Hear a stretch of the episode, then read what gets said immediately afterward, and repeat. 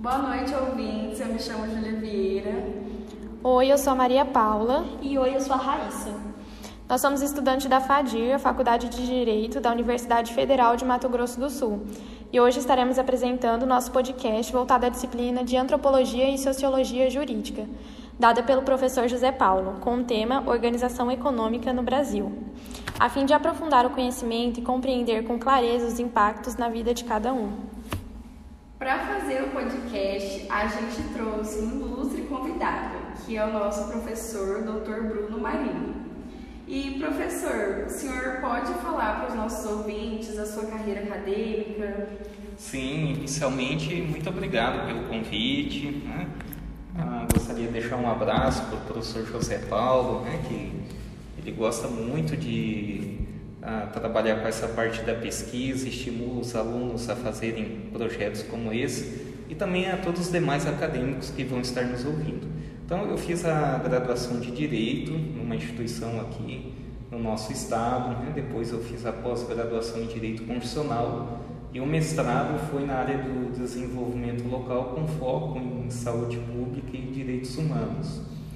Ah, comecei a lecionar no ano de 2005 em uma instituição privada e no ano de 2012 realizei então um concurso público da UFMS, ingressando no ano de 2013. Né? Então, estamos há nove anos aí trabalhando na UFMS. Professor, gostaria primeiramente, em nome de todo o grupo, agradecer por ter aceitado o nosso convite e disponibilizar um pouquinho do seu tempo para compartilhar seu conhecimento e participar desse projeto que tem muito a agregar a todos.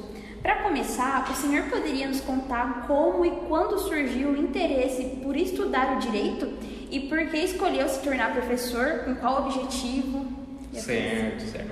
Eu vou até começar falando para vocês e para os nossos ouvintes um pouquinho invertendo essa ordem, falando de quando que começou o meu interesse de ser professor, que na verdade veio até antes do interesse do direito. Né? Então, já ah, há muito tempo atrás, e quando eu digo muito tempo atrás, estou falando já de quinta, sexta, sétima, oitava série, eu gostava de ah, auxiliar os meus colegas né, em assuntos que eu entendia bem. Né? Então, às vezes, junto com dois ou três colegas, a gente fazia grupo de estudo. Né? E isso foi aumentando. Né? E como eu sempre gostei muito da área de humanas, então dois cursos que me despertaram interesse foi o Direito e História.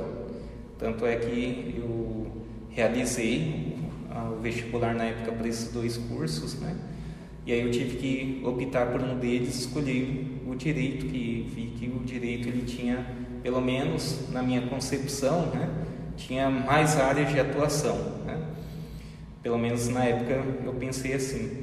E durante o direito, ah, o curso, eu e um grupo de colegas, nós fazíamos muito estudo em grupo, expor trabalhos, né? então sempre gostei dessa parte assim de, de pesquisar, de estudar, de expor o assunto para outras pessoas. Né?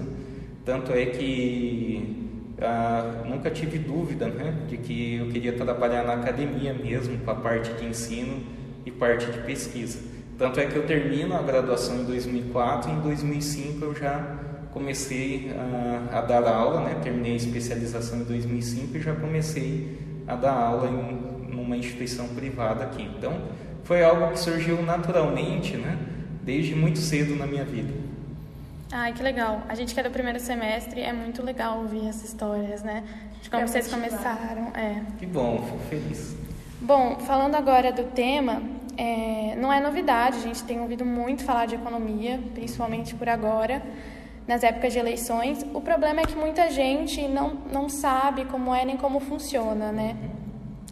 Então a gente queria saber do senhor. Muita gente não sabe, talvez por um problema na educação, ou não se interessa. Como o senhor acha que funciona, como funciona, na verdade, a organização econômica brasileira? Perfeito. Para a gente entender como que funciona a organização econômica brasileira, né?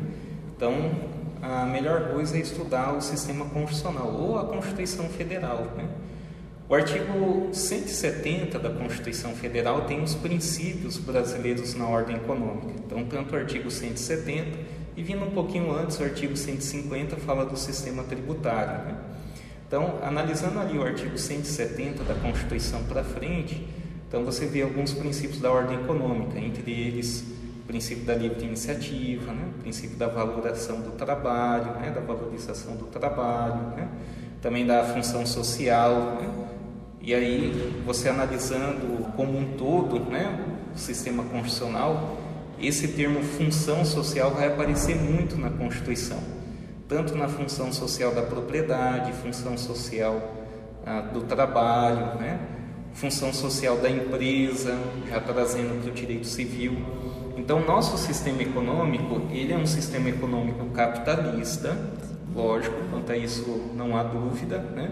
só que não é aquele capitalismo, daquele liberalismo lá do século XVIII, né?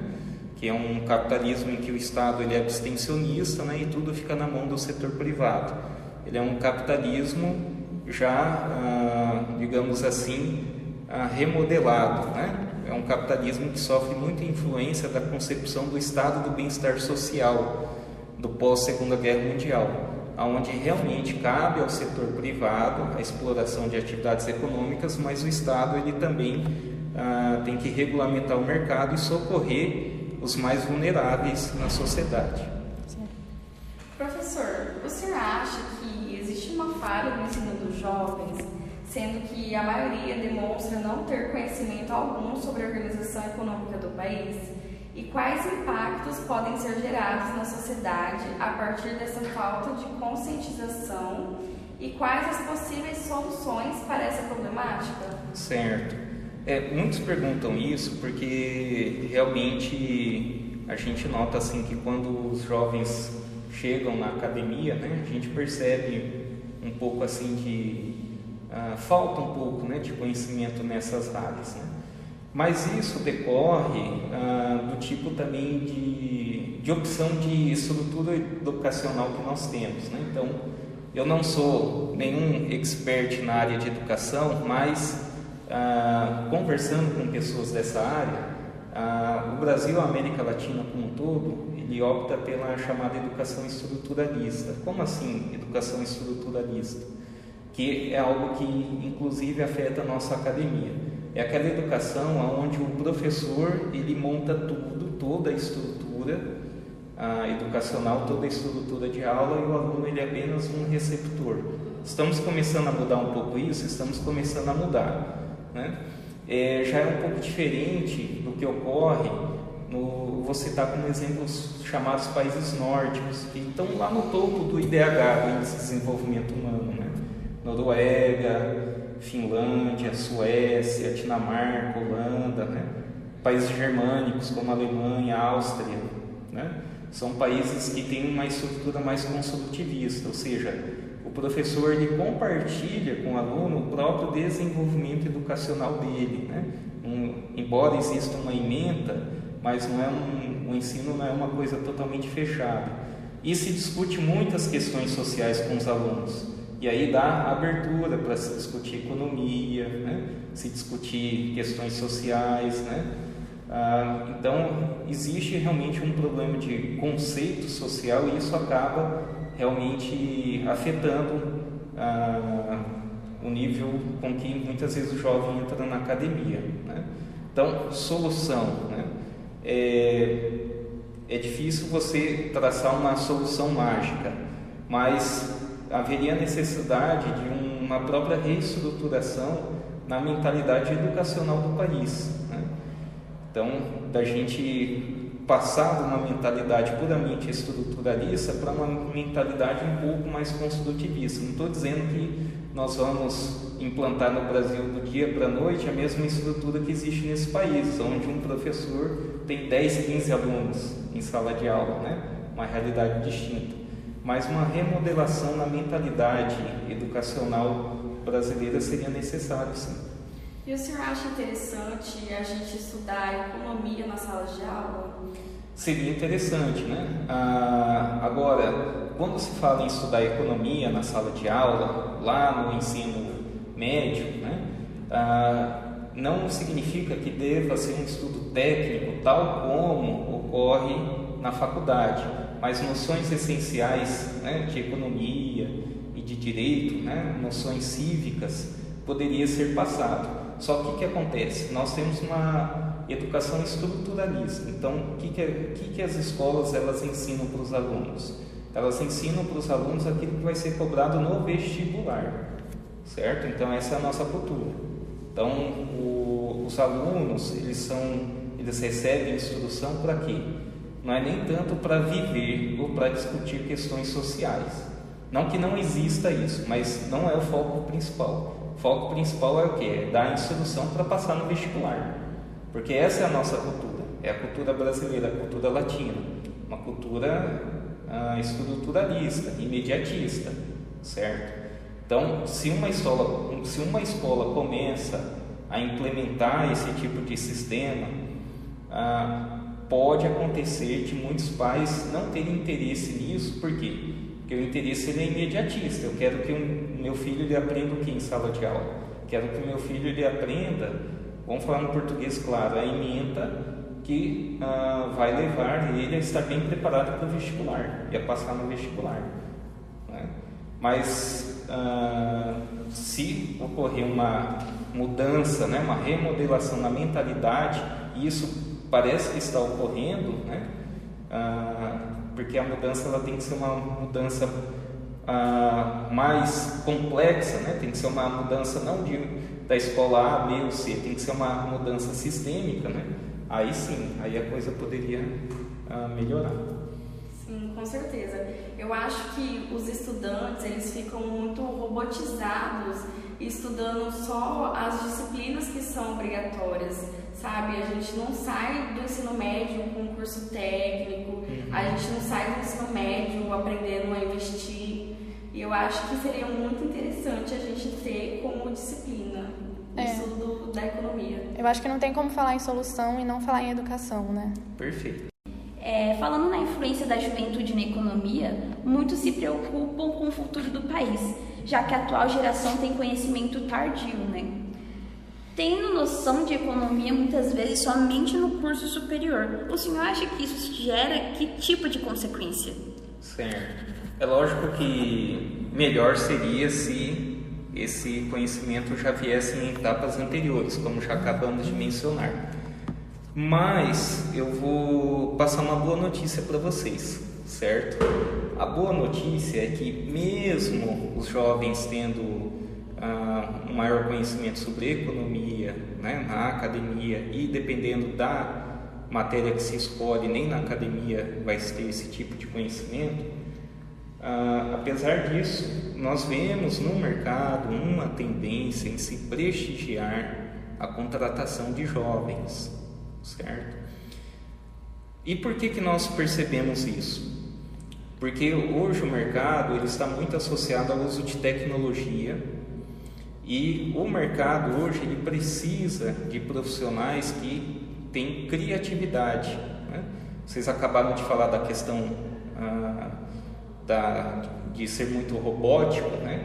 Então hoje o mercado ele está exigindo cada vez mais pessoas que têm ah, conhecimento de tecnologia, criatividade e que sejam adaptáveis, pessoas flexíveis. Né? E o jovem ele tem mais essas características. Isso é um fato, né? Geralmente o jovem ele é mais flexível, ele é mais adaptável do que as pessoas que têm mais idade. Né? Então, ah, hoje, desde o atendimento a um cliente ah, até a adaptação de um produto, envolve isso daí, flexibilidade. Flexibilidade é a palavra do momento. Até mesmo na minha profissão como professor, você tem que ser flexível.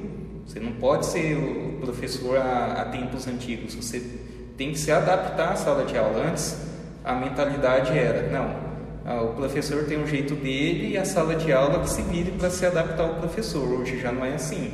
Hoje, ah, os dois têm que se adaptar. Né?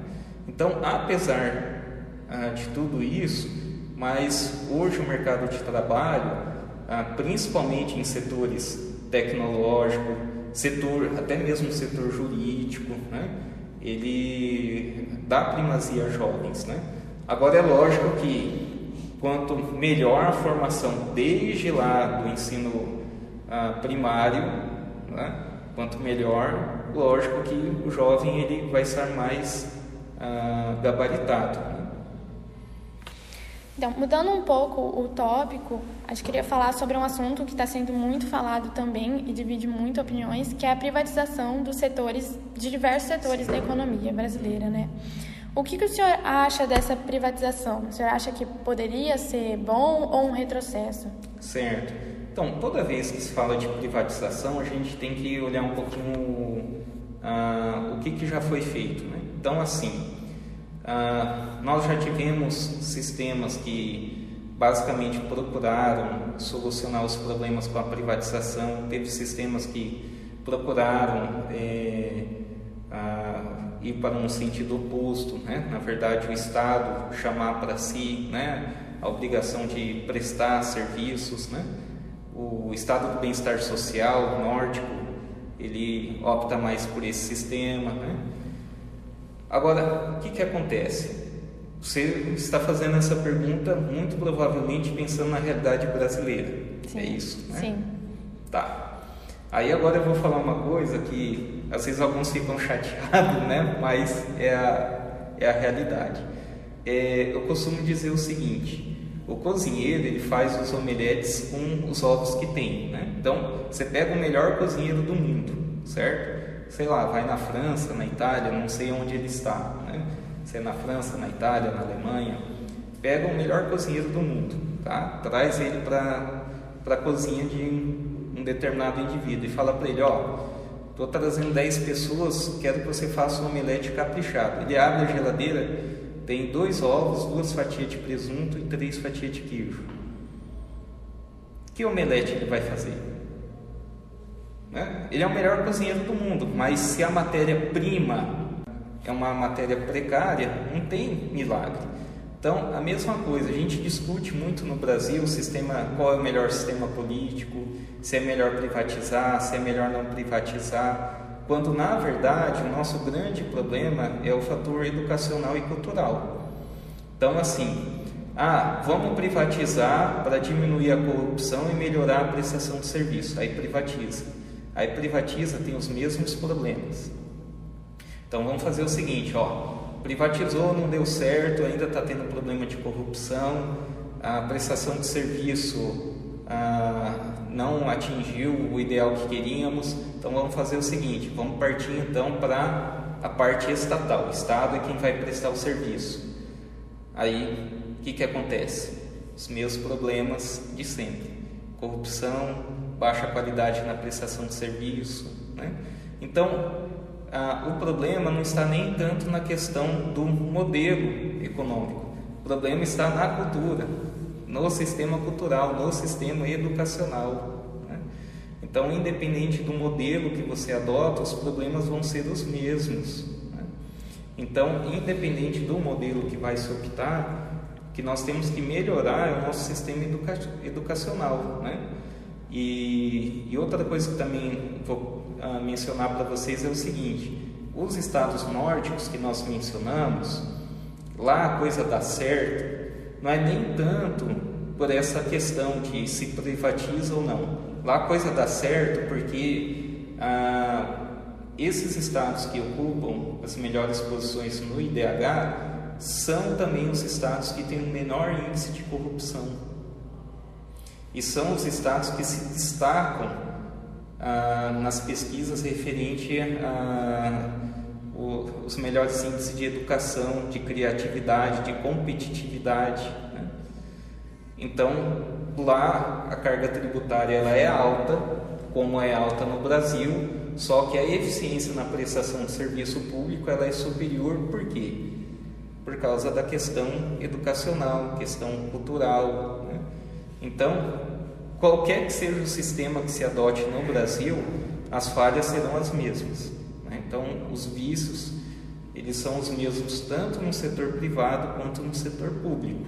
Então, independente de privatizar ou não, os vícios são os mesmos. Então, a discussão é mais ampla. Então, a discussão é o nosso sistema educacional e também o nosso sistema cultural. Outro fator muito discutido é a cobrança de impostos na nossa sociedade. A maior parte da população não sabe nem o que está pagando referente ao imposto e não vê nenhum investimento dos altos impostos cobrados, porque a partir do momento que a gente compra uma bala, a gente não está pagando só o valor integral daquela bala, a gente está pagando um imposto em cima dessa bala. E dessa forma, eu gostaria que o senhor explicasse primeiramente como deveria ser, em tese, o sistema tributário brasileiro. E se o senhor acha que ele está tendo um bom funcionamento e está cumprindo o seu objetivo de prestar serviço à população. Certo. A carga tributária no Brasil, direta, está em torno de 40%. Certo? Como você acaba pagando muitas vezes pelos serviços que você não usufrui por não entender que a qualidade é suficiente, né? então muitas vezes você a educação coloca o filho numa escola particular, a área médica você tem um plano de saúde, então alguns dizem que a carga tributária reflexa pode chegar até 50%, ou seja, em torno de metade do que você ganha você devolve para o Estado, certo? Aí o que, que acontece? O que acontece é o seguinte: essa carga tributária do Brasil é muito semelhante à carga tributária da Dinamarca. A Dinamarca tem uma das maiores cargas tributárias do mundo, certo? Então, a carga tributária brasileira é igual da Dinamarca, da Alemanha, desses países. Só que o problema é a conta da prestação, como você falou, certo? Aí você pergunta: o sistema tributário está funcionando bem?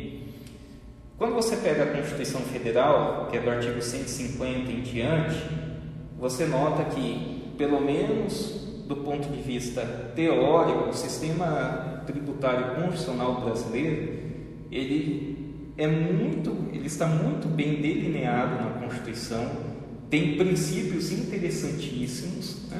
é um sistema que ele está muito bem estruturado. Teoricamente, é um sistema que está muito bem estruturado, certo? Agora, o grande problema é que é um sistema que, na parte de arrecadação, ele funciona com muita eficiência. Né? A gente nota isso. Né? Então, assim, ele é um sistema teoricamente bem estruturado. A parte de arrecadação é um sistema que funciona da forma correta. Né? Então, assim, estruturalmente falando, é um sistema que ele funciona. Agora, qual que é o grande problema? O grande problema é a contraprestação. Aí a contraprestação já sairia um pouco do campo do direito tributário iria para o campo do direito administrativo, que é a questão da prestação dos serviços públicos. Aí que entra a questão. Né? Então, é lógico que os nossos serviços públicos eles não são prestados com a qualidade compatível com a carga tributária que é exigida. Aí a gente vai voltar aonde? Vai voltar no que a gente já falou na questão anterior. A gente vai voltar em questão educacional e cultural. Então, o que, que atrapalha a conta de prestação? Né? O que, que atrapalha a boa conta da prestação dos serviços públicos? Novamente, questão de corrupção. Novamente, questão de eficiência, de agilidade. Então aí a questão de eficiência, agilidade, gerenciamento. Gerenciamento envolve coisas tais como pontualidade. Nós temos uma cultura de pontualidade? Não. Vamos ser bem franco, brasileiro, latino-americano, você marca com ele três horas um compromisso, ele está três horas lá? Não. Nossa, eu erro muito nisso, professor. É, nossa, não, mas isso, não, você não precisa, que nem diz outro, se sentir isso. É, não, vou dizer sentir mal, se sentir a grande culpada, porque é uma coisa cultural. Então, por exemplo, exatamente. Então, por exemplo, o austríaco, o, o alemão, você fala para ele, ó, dia 3 de dezembro de 2023, às 10 da manhã, ah, tem como a gente se reunir ah, na frente da cantina do, da Fadir para a gente tratar de um assunto? Você não precisa mais mandar WhatsApp para confirmar. Dia 3 de dezembro, às 10 da manhã, em frente da cantina da Fadir, ele vai estar lá. Só se manda uma mensagem se acontecer algum imprevisto sério. Né? Então, ah, volta de novo no fator cultural e educacional. Né? Então, o sistema teórico, ele está lá na Constituição, o sistema arrecadatório funciona, até porque o sistema arrecadatório ele está muito bem informatizado. E o sistema de prestação de serviço público já melhorou muito, até por causa da questão da informatização, só que quando cai na parte humana, na parte de gerenciamento e execução humana, todas as nossas virtudes e defeitos culturais vão acabar, ah, vão acabar, lógico, influenciando na maneira como se executa. Uhum. A partir disso que o senhor falou, eu acho válido destacar que a educação ela influencia muito o sistema econômico, porque um país mais educa educado ele gasta menos com saúde pública, tem níveis de segurança mais elevado e apresenta uma criminalidade mais baixa, né? Perfeito, né? Então, ah, quando você investe em educação e saneamento básico, os países mais desenvolvidos do mundo são geralmente países que têm essa característica educação, tecnologia e saneamento básico. Quando você investe em educação, tecnologia e saneamento básico, você ah, acaba economizando muito com outros problemas. Né? Então, você vai acabar, ah, é, por exemplo, tendo retorno na questão assim que saúde, você, cada que você investe em saneamento básico você economiza em saúde Segurança pública, isso que você falou é verdadeiro, né? uma, educa... uma população mais educada, com melhor saneamento básico, com melhor ah, padrão de vida, é uma população que ela tende a ser menos conflituosa, menos delituosa. Uma, quando você tem uma população menos conflituosa, menos delituosa, isso também facilita para o gerenciamento da sociedade. Né? Então, a educação é a base de tudo, certo? E aí é que reside o nosso grande problema. Nosso grande problema, quando eu digo nosso, não é só do Brasil, é da América Latina como um todo. Nosso grande problema é o problema educacional. Isso daí é uma coisa matemática. Você pega o índice de desenvolvimento humano, confere quais são os, os 10 primeiros ranqueados. Os 10 primeiros ranqueados são todos os países que têm essa característica: educação, saneamento básico e tecnologia. Eu acho que muita gente não sabe por falta de informação, mas a teoria do, da organização econômica é muito boa, né? Mas eu acho que a corrupção ou a falha no ensino educacional é uma bagagem histórica que o Brasil carrega, né? Exato. Isso que você falou é importante, porque ah, no geral o brasileiro ele pensa assim, que para mudar o país ou melhorar o país, tem que mudar as leis. Né? Só que o direito, como toda ciência humana, ele tem limitações, certo? Você não muda ah, concretamente as coisas por meio do papel com texto jurídico. Então, o que é o direito? Não estou querendo menosprezar, nem estou querendo dar uma visão pessimista.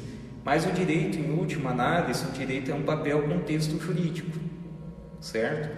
Aí até que ponto esse papel contexto jurídico ele vai ter eficácia social?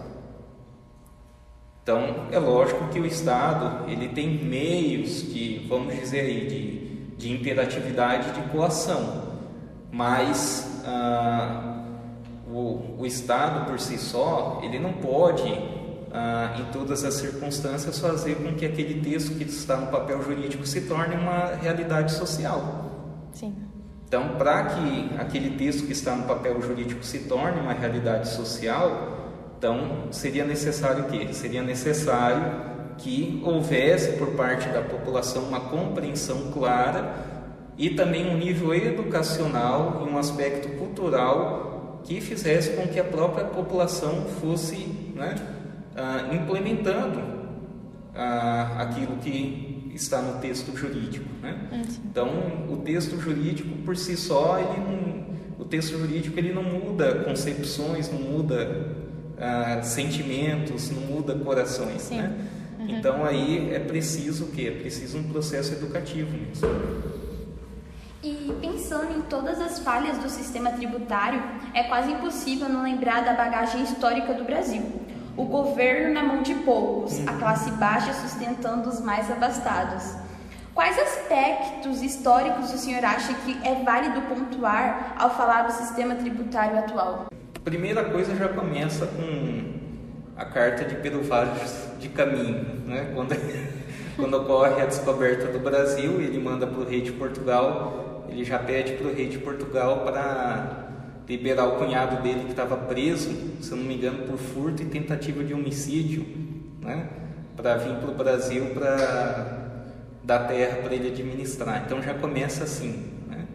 Nosso processo de colonização, ah, todo mundo sabe como que foi. Né? Então, 300 é anos de escravidão, praticamente. Né?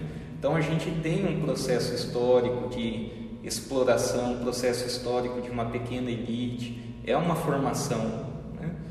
E assim, o que, que acontece? esse processo histórico ah, de exploração de uma pequena elite detendo poder, detendo inclusive ah, ah, os, o, os, melhores acessos aos melhores sistemas educacionais, ao melhor sistema tecnológico. Né?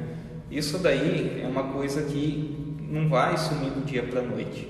É uma coisa que realmente demora muito tempo. Só que aí entram duas coisas.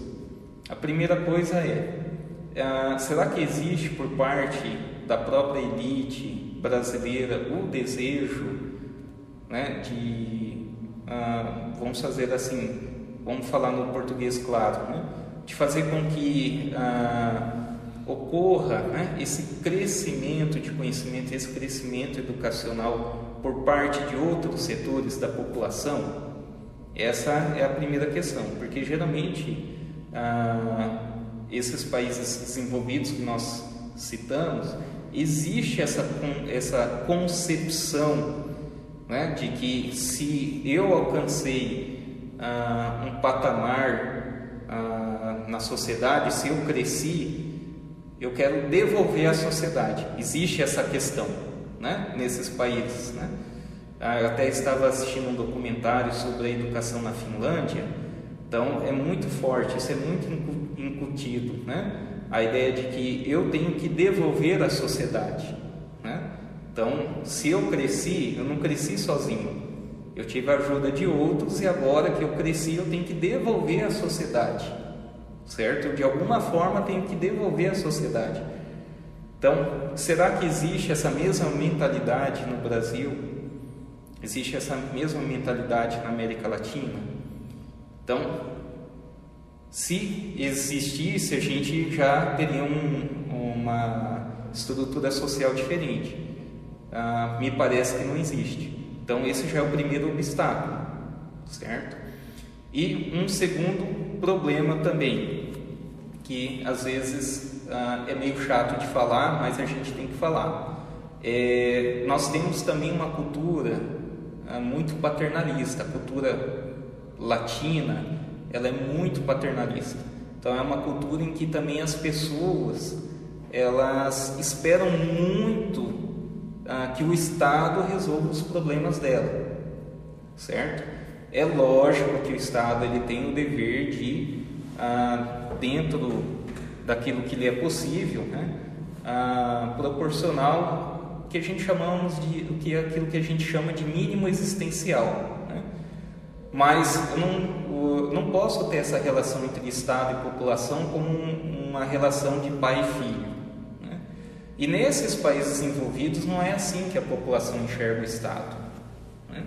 Então, nesses países, cultua-se muito a ideia da autonomia, aí, inclusive as crianças, né? Ah, desde muito cedo elas são ah, instruídas, incentivadas a tomar suas decisões, né? Geralmente os jovens saem de casa mais cedo, né? Então, quando eles já estão com 16, 17 anos de idade, 18, os pais já começam, né? A conversar com os filhos, de que eles agora já têm que começar, né? A, a, a pensar no que, que eles vão trabalhar dali em diante. Existe muito amadurecer. curso amadurecer, existe muito curso técnico, né?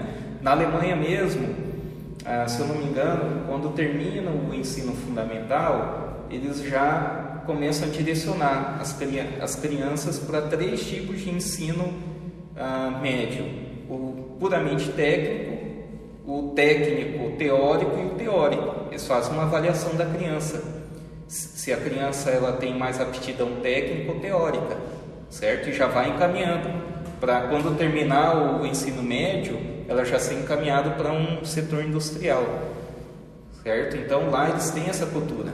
Agora, aqui na nossa cultura latina, né, a gente até brinca, né? Às vezes a mãe e o pai falam, eu não sei o que, que eu fiz de errado para o meu filho, ele está com 38 anos de idade, está querendo sair de casa, né? Então tem esses dois aspectos, né? Então a gente tem uma elite que infelizmente a gente percebe que ah, não tem muitas vezes essa questão de, né, não, agora eu vou retribuir. Por outro lado, por parte da própria população, existe, né, esse conceito de dependência esse desejo de dependência em relação ao Estado, né, que é a cultura paternalista. Né? Então, essas duas concepções atrapalham um pouquinho o nosso desenvolvimento. Não estou generalizando, tá? Não estou dizendo que são todos da elite que se comportam dessa forma e também não estou dizendo que é toda a população que se comporta dessa forma, da dependência, né? Existem exceções em todos os quadros sociais, mas é uma característica nossa, não tem como a gente negar, infelizmente.